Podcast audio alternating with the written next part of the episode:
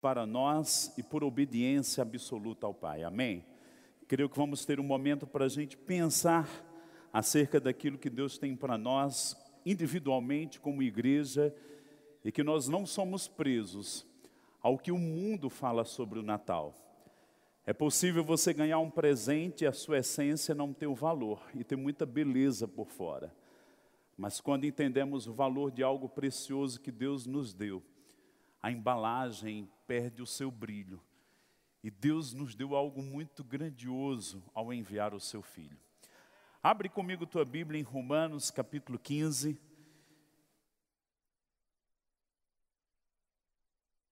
No final dessa carta, Paulo fala algo que vamos considerar e vamos ficar inspirados. Nesse tempo, nessa noite de Natal, que a gente celebra como igreja, as crianças cantando, esse entendimento de que o Natal, olhando pelas Escrituras, ele tem algo que nos carrega para um valor eterno. E além de um Jesus histórico, mas um relacionamento com o Jesus vivo, ressurreto. O que nos diz a Bíblia em Romanos capítulo 15, a partir do verso 4? Pois tudo quanto outrora foi escrito para o nosso ensino foi escrito a fim de que, pela paciência e pela consolação das Escrituras, tenhamos esperança. Ora, o Deus da paciência e da consolação vos conceda o mesmo sentir de uns para com os outros, segundo Cristo Jesus, para que, concordemente, a uma voz, glorifiqueis ao Deus e Pai do nosso Senhor Jesus Cristo. Portanto, acolhei-vos uns aos outros, como também Cristo nos acolheu para a glória de Deus. É um final de uma carta e Paulo está aqui inspirado, dizendo: olha, tudo que foi escrito para o nosso ensino foi escrito.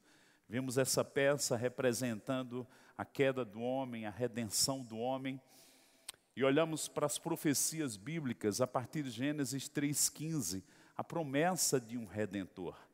E Deus foi dando tantas figuras, tantas formas de comunicar isso, para que chegasse aquele dia da plenitude. A Bíblia diz que Jesus veio na plenitude dos tempos. Nós estamos nesse tempo de novembro, dezembro, falando sobre o mover do Espírito. E algo muito grandioso aconteceu. Lá estava uma jovem, Juliana fez a leitura de Isaías capítulo 9, verso 6. E aquela jovem chamada Maria estava lá na sua vida normal. De repente, uma intervenção. Um anjo vem e comunica para ela aquilo que estava para acontecer. Ela viria de experimentar o que foi dito para ela: descerá sobre ti o Espírito Santo e o poder do Altíssimo te envolverá. Sabe que o Espírito de Deus se move para o cumprimento das promessas, das palavras, das coisas que Deus tem anunciado. Então Deus veio anunciando coisas grandiosas e Jesus veio. Algo que me chama a atenção, também no livro de Lucas, no capítulo 24, Jesus, ao encontrar aqueles dois homens no caminho de Emaús, disse assim: Honestos, tardos de coração para crer tudo que os profetas disseram. Porventura não convinha que o Cristo padecesse e entrasse na sua glória? E começando por Moisés, discorrendo por todos os profetas, expunha-lhes o que a seu respeito constava em todas as Escrituras. Jesus veio mesmo para cumprir todas as profecias, todas as Escrituras. Na sua primeira vinda, ele veio como cordeiro. Na sua segunda vinda, que há de acontecer, e pensando, olhando a integridade de Deus e da Sua palavra, se Deus cumprir uma série de profecias que Ele anunciou, é certo que Ele vai cumprir o que ainda falta. A Bíblia diz e fala, digna de aceitação é toda a palavra de Deus. Então, entender e compreender e aceitar que Deus se fez homem, Deus se fez carne, se fez um de nós, faz parte desse programa, desse propósito de Deus. E quando Paulo ensina em Romanos 15, ele diz que pela paciência e consolação das Escrituras nós vamos ter esperança. Sabe, o mundo está um pouco desesperançado, está meio em pânico. Mas aqueles que olham para a palavra, aqueles que olham para o Deus da palavra, o Deus da promessa, ainda, irmãos, que se cumpra o Salmo 46, terremotos, maremotos, tudo se abale ao nosso redor, ainda assim nós podemos ficar firmes no Senhor, na Sua palavra e na Sua promessa. Naqueles dias em que aguardavam Jesus na Sua primeira vinda, o mundo passava por pressão, digo o mundo dos hebreus, o mundo do contexto bíblico. Roma estava governando sobre uma grande região. E o povo hebreu aguardava um libertador, o Messias, o rei que já haveria de mudar toda a história dos hebreus, que viria mesmo para reinar sobre as nações. Eles tinham essa expectativa. Mas vamos ver que alguns olhavam para as Escrituras. Por exemplo, Simeão e Ana, eles aguardavam a consolação de Israel. A Bíblia chega a dizer que havia tanta expectativa no coração daqueles dois, que quando eles viram um bebê, ele diz: Pode me despedir em paz, porque eu já vi a promessa, eu já vi o Filho de Deus. Então havia uma expectativa. E nós hoje, dos dias atuais, 2021, beirando 2022, nós não estamos diferentes daqueles dias em que havia toda uma tensão por fora, mas os que olhavam para a palavra viram o cumprimento da palavra de Deus. E hoje, irmãos, nós não temos que ficar sem esperança. Vou voltar ali, Romanos 15, 4. Tudo quanto outrora foi escrito para o nosso ensino foi escrito, a fim de que pela paciência e pela consolação das Escrituras tenhamos esperança. Eu vim também te inspirar a você ter uma esperança. 2022 vai ser abençoado.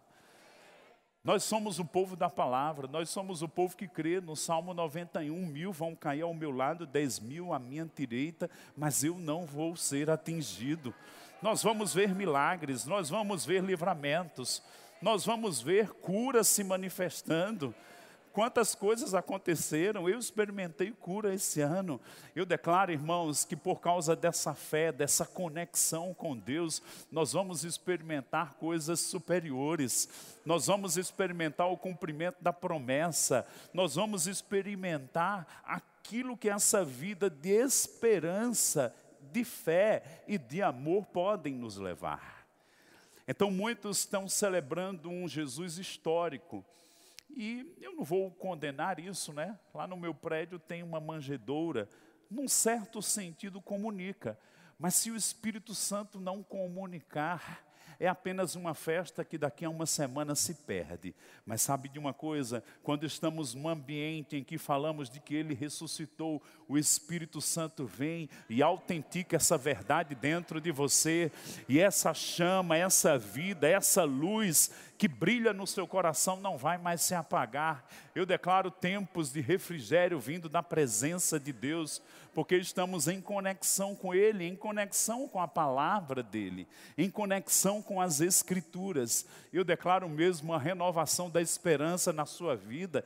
É mesmo, a Bíblia diz que o cair é do homem, mas o levantar é de Deus. E você está nessa noite aqui para se inspirar, para olhar para Ele. Eu quero te dizer que Ele não está mais numa manjedoura ele não está mais na cruz, ele não está mais ainda nessa terra, ele está sentado à direita de Deus e a qualquer hora dessas ele vai voltar, porque isso faz parte do programa de Deus para os últimos dias. E por que precisamos ter essa consciência sempre acesa em, em nossos corações? Uma coisa que me chama a atenção nos dias de Israel, eles tinham tempo de renovadamente ler as Escrituras. Porque, irmãos, é possível nós esquecermos algumas coisas. E a Bíblia diz no Salmo 11 que não havendo fundamento, o que poderá fazer o justo? Eu quero te inspirar você se conectar com as Escrituras, porque por elas há de vir paciência e consolação, e esperança vai se renovar dentro de você. Para quê? Porque precisamos de esperança, precisamos de expectativa. Somos sim um povo da fé, mas tem, também temos que cultivar essa esperança que vem pela inspiração das Escrituras. Eu declaro esse fim de ano mesmo um tempo de reflexão e que você saia daquela vida de que simplesmente sabe que Deus existe, que Jesus existe. Mas sabe, nós vamos experimentar aquilo que Jó declarou: Antes eu te conhecia de ouvir, mas agora os meus olhos te veem. Eu declaro que o Natal não vai ser só um momentinho, não. Eu declaro que o Natal vai ser a realidade de Cristo na sua vida diária, em tempos de comunhão, em tempos de iluminação, em tempos onde você vai crescer, porque Ele agora é o teu cabeça, Ele é o teu redentor, Ele é o teu salvador, Ele, ele foi aquele que morreu na cruz para nos comprar por preço de sangue da sua vida para nos apresentar como igreja gloriosa para o Pai naquele grande dia. E sabe de uma coisa, irmãos? Se numa aliança inferior, como nos dias do Velho Testamento, mesmo o Faraó perseguindo o povo da aliança, Deus se manifestou com poder, com milagres, com livramentos. Não fará ele coisas superiores agora nos dias da nova aliança, com superiores promessas. Nós vamos ver coisas acontecendo para aqueles que estão andando em fé, para aqueles que estão andando na palavra, para aqueles que estão firmes nas promessas de Deus, para aqueles que estão atravessando, mesmo que sejam tempestades, mas eu declaro que a luz vai brilhar nos teus caminhos, eu declaro que a graça de Deus vai se derramar na sua vida, eu declaro que você vai ficar inspirado nessa noite e pelas Escrituras mais e mais ainda inspirado a permanecer vivendo essa vida de fé, essa vida de comunhão com Deus, essa vida onde Deus, Ele mesmo, resplandece em nossos corações por causa do Evangelho de Cristo. Olhando para essas Escrituras, podemos também pensar o que Jesus disse. Nos seus dias aqui na terra, passarão os céus e a terra, mas as minhas palavras não passarão. Sabe, irmãos, eu fico tão cuidadoso comigo, com minha família, meus filhos, há uma sedução tão grande para a gente se desligar da Bíblia. Mas eu declaro que 2022, na minha vida e na sua, vai ser o tempo em que nós vamos ter mais intimidade com a palavra de Deus. Vai ser o tempo em que a gente vai perseverar, vai pegar com firmeza. Deus vai ter o primeiro lugar em nossas vidas. Por quê? Irmãos, buscar em primeiro lugar o reino de Deus e a sua justiça e as demais coisas vos serão acrescentadas. Eu tenho visto pessoas buscando outras coisas, e quando há uma inversão desses valores, problemas virão depois. Mas eu declaro que nós vamos seguir obedientemente a palavra de Deus e vamos experimentar o favor de Deus nas nossas vidas. Posso ouvir um amém de você? Diga comigo, eu vou me apegar à palavra de Deus. Que coisa preciosa falou. Paulo falou: paciência e consolação das Escrituras. Tenhamos esperança.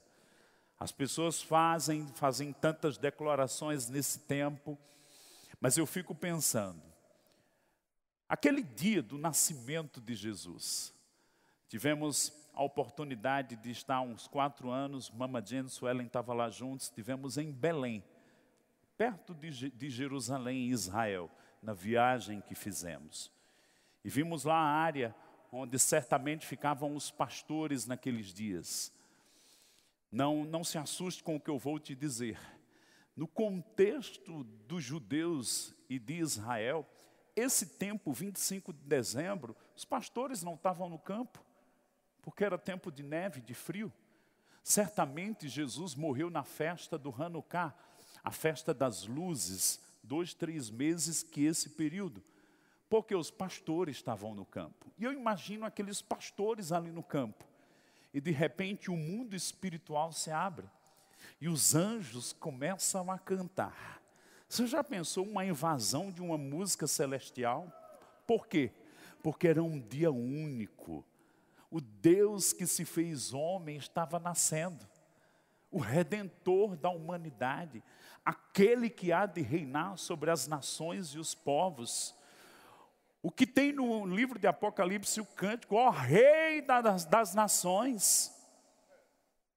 Está lá o cântico, vai se cumprir isso. Mas eu imagino aquele dia os pastores lá, de repente o mundo espiritual se abre, uma luz mais forte do que essa, os anjos, e os anjos cantavam e diziam: Glória a Deus nas alturas e paz na terra aos homens a quem Deus quer bem. Eu quero te dizer que Deus te quer muito bem. E porque Ele te quer bem, Ele enviou o Filho dele. Deus amou o mundo de tal maneira que deu o seu Filho unigênito, para que todo aquele que nele crê não pereça, mas tenha a vida eterna. Eu declaro essa vida abundante, essa vida eterna. Se você que ainda não tem Cristo, hoje, os dias do seu encontro com esse Salvador, com esse menino que um dia nasceu, mas que cresceu, que cumpriu a vontade do Pai, que sofreu na cruz, mas que venceu a morte. A Bíblia diz em Apocalipse 1,18 que ele tem as chaves da morte no inferno nas suas mãos e que há de reinar sobre os povos e as nações. E também está escrito que toda língua confessará o seu nome, todo joelho se dobrará nos céus, na terra e debaixo da terra, porque Ele é digno. Ninguém foi achado digno, mas Ele foi achado digno de abrir os sete selos e de fazer o cumprimento de todas as coisas, para que haja um fechamento do plano de Deus, do plano das eras, da história de Deus para a humanidade. O que aquilo que aconteceu no Éden pela queda trouxe tanta destruição, maior foi o poder da restauração que Cristo veio trazer, e Ele fez, e Ele está dizendo que está restaurando os homens, e em breve Ele restaurar essa terra, onde reinaremos para sempre com Ele, onde tudo ficará em paz, e a Bíblia diz que nem mais haverá choro naquele tempo, porque Ele é fiel para cumprir Suas promessas. Em Eclesiastes 1,9 diz assim: O que era, há de ser. O que que era? A terra, o homem perfeito antes da queda. Porque ele diz que há de ser? Porque em Cristo tudo vai ser restaurado. E quando eu me submeto a Cristo, eu sou predestinado nele. Não é uma predestinação doida, não é uma predestinação que Deus vai escolhendo. Não, quando eu escolho Cristo, eu sou predestinado em Cristo. Eu estou nele. Você precisa voltar às Escrituras e ser inspirado. Isso vai brotar em você tanta consolação, tanto fervor, vai restaurar a tua fé, vai colocar a tua vida em ordem. Irmãos, quando a gente, como Deus falou para Josué, filho meu, medita de dia e de noite, e você vai fazer com que sua vida prospere. Você não vai se desviar nem para a esquerda nem para a direita. Eu declaro sua vida se aprumando nesse tempo. Eu declaro você não só vindo hoje à noite na igreja porque você é religioso, não. Eu declaro Deus endireitando as tuas veredas eu declaro esse tempo de comemoração natalina indo além dos enfeites. Eu declaro a beleza de Cristo sendo estabelecida na sua vida. Eu declaro coisas sendo restauradas na sua vida, na sua alma, no seu corpo, no propósito de Deus para a sua vida, porque é isso que ele faz. Quem encontrava com Jesus era tocado, o leproso era curado, a adúltera saiu daquela condição. Zaqueu, que amava ter o dinheiro, foi liberto. Jesus entrou na casa dele. Eu quero te dizer que Jesus quer entrar na tua vida, Ele quer entrar na tua casa, Ele quer entrar nos teus negócios, Ele quer entrar na tua história. Um dia ele entrou na minha, um dia ele entrou na vida de várias pessoas. Mas eu declaro você tendo uma experiência pessoal com aquele que um dia entrou nessa terra de uma forma sobrenatural. Descerá sobre ti o Espírito Santo e o poder do Altíssimo. De repente, Maria se achou grávida. Eu declaro que descerá sobre ti o Espírito Santo e o poder do Altíssimo, e tua vida nunca mais vai ser a mesma. Foi dito de Jesus que se cumpriria na vida dele tudo que estava escrito no rolo. Eu declaro também que coisas que estão escritas para a sua vida vão se cumprir. Eu declaro que você não vai ser algo abortivo, que ia dar em alguma coisa e morreu de repente, não. Eu declaro a vida de Deus vindo sobre você e restaurando coisas na sua vida, até porque Ele é o Deus de ressurreição. Lembra que Ele foi naquele encontro daquela família, estava Marta, Maria e o irmão já morto quatro dias, já cheirava mal. Talvez você está dizendo para você, não, não tenho mais jeito. Eu quero te dizer que o Deus de milagres e de ressurreições, Ele põe, traz jeito para a sua vida, para a sua história. Basta apenas você se achegar a Ele, e Ele se achega a ti, e coisas vão acontecer.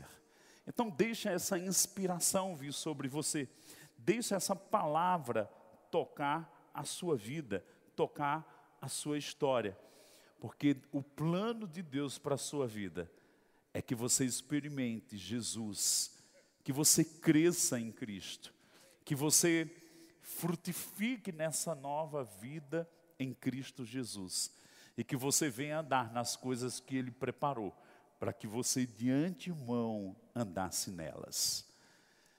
Eu lembro nos meus dias que eu não era nascido de novo, eu olhava para as festas de Natal e o que, que acontecia?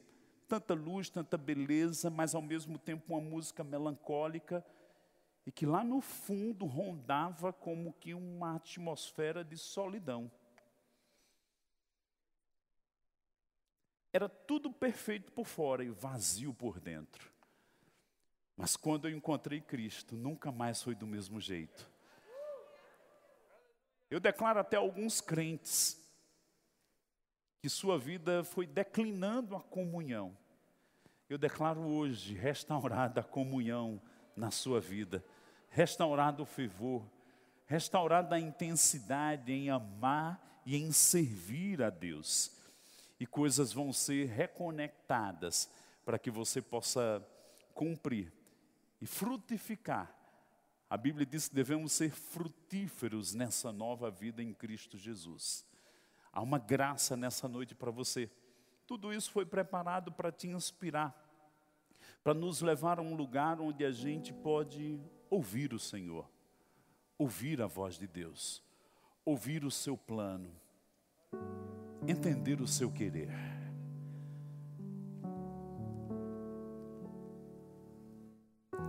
Pode ser que você tenha vindo nessa noite aqui, convidado por alguém, ou até mesmo você saiu de casa, eu estou tão sozinho, estou tão assim, tão assado. Eu declaro o Espírito de Deus te atraindo. E um novo tempo começando, sendo inaugurado na sua vida. Uma escritura que me chama muita atenção. O Senhor diz: com amor eterno eu te amei, e com benignidade eu te atraí. Você não percebe que Deus está te atraindo para Ele? Jesus mesmo disse: Eu não vim apagar o pavio que fumega, nem esmagar a cana que já está quebrada, não. Ele é o Deus de milagres, Ele é o Deus de restauração, Ele é o Deus que nos renova. Os que esperam no Senhor vão renovar as suas forças, vão subir com asas como águias. Se você está nessa noite aqui, é bom a gente ter pessoas ao nosso lado que têm fé, mas chegou a hora de você ter a sua vida de fé com Deus. É bom ter pessoas orando por a gente, Mas eu quero falar com os filhos. Às vezes um cônjuge é crente, é nascido de novo, o outro ainda não é. Eu sei que a mulher santifica o esposo e vice-versa. Mas sabe que chega um dia que precisamos dar respostas a Deus? Aquele que me confessar diante dos homens, eu confessarei diante do Pai.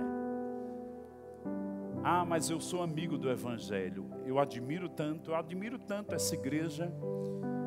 Certa vez eu ouvi algo que dizia assim: Queres ser sábio? Ler a Bíblia. Queres ser santo? Segue a Bíblia.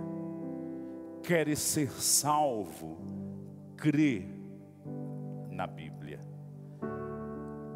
O final de Romanos 15 quando Paulo começa a trazer o entendimento disso que falamos das Escrituras, ele diz assim, verso 12, Romanos 15, 12. Também Isaías diz: haverá raiz de Jessé, aquele que se levanta para governar os gentios. Nele os gentios esperarão. E o verso 13 diz assim: E o Deus da esperança vos encha de todo gozo e paz no vosso crer. Quando a gente crer, o Deus da esperança nos enche de gozo e de paz. Uma alegria, gozo é uma alegria. Mas não é porque você está com milhões na conta, você está com uma roupa maravilhosa, nada contra isso. Mas roupas e milhões não fazem pessoas alegres. Mas tem uma esperança que quando cremos, enche o nosso coração de gozo e de paz. A Bíblia fala que Jesus virá e essa terra um dia vai ser de ouro. Mas sabe onde esse rei nasceu? Numa manjedoura.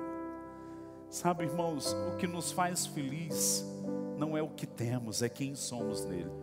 É lógico que Deus vai nos abençoar. Você já pensou que nós vamos morar numa cidade que o asfalto dela é ouro?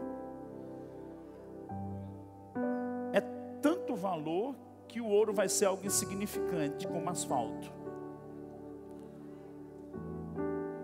Mas a Bíblia diz que naquele tempo nós vamos adorar a Deus e ao Cordeiro aquele que morreu, mas ressuscitou e vive está para sempre.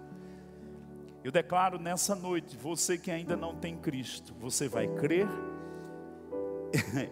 e você vai ser cheio de gozo e de paz. E Paulo finaliza dizendo: para que sejais ricos de esperança no poder do Espírito Santo. Eu declaro os valores da sua vida mudando de uma forma completa para sempre. Não as coisas desse mundo, mas as coisas do reino de Deus. Afinal, a nossa pátria é celestial. Se você é essa pessoa que quer entregar a vida a Cristo, eu quero te convidar. Sai do teu lugar, vem aqui na frente. Eu vou dar um tempo para isso. Se você já é nascido de novo, ora por aqueles que ainda não receberam Jesus. Há alguém que quer entregar a vida a Jesus? Levanta a tua mão. Alguém? Algum filho de crente? Eu falo, mas quem convence é o Espírito Santo. Que você vá além de uma festividade que vê uma manjedoura, mas eu digo Jesus entrando na sua vida, na sua história, no seu coração. Alguém que quer entregar seu coração a Jesus nessa noite, entregar a sua vida a Ele.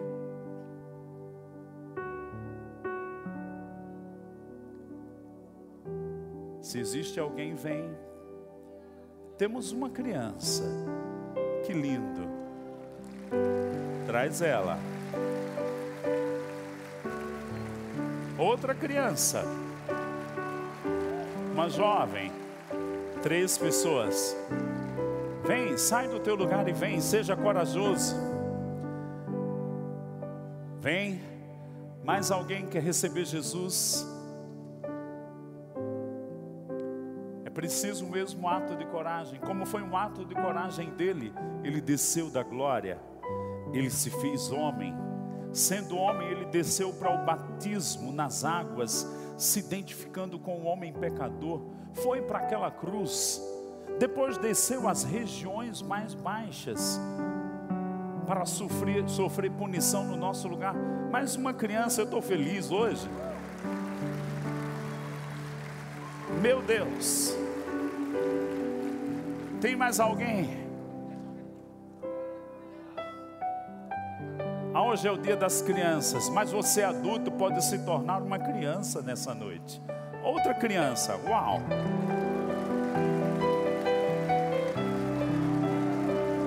Meu Deus. Uau!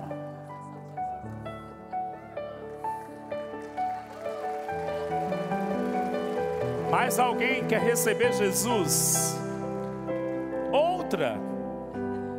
Vamos dar uma salva de palmas para ele, gente.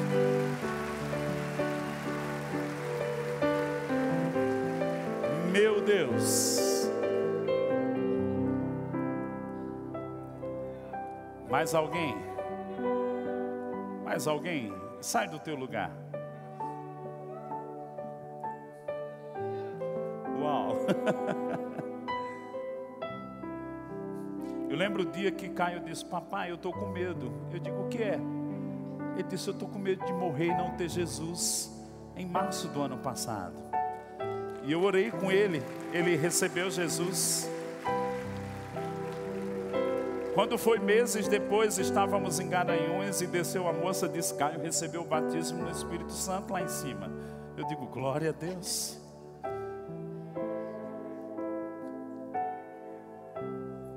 Quando ele vê alguma coisa sobre morte, ele disse: Ah, vai para o céu, né? Depois que morre. Eu digo: É. Tu tem medo? Ele não tem mais, não. Quando você tem Jesus no coração, nem medo da morte você tem mais. Última vez, se tem mais alguém, vem.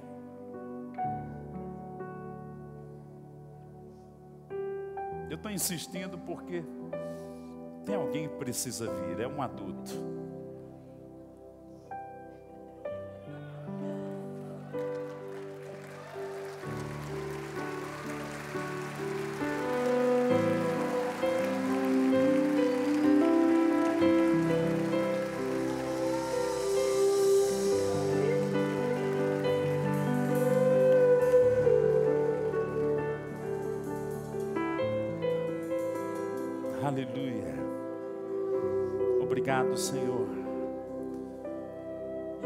Aleluia, te damos graças. Estende as mãos para eles. Pai, nós declaramos teu favor, tua bênção e o poder do novo nascimento sobre essas pessoas, sobre essas crianças. Uma história poderosa. Que noite tão diferente.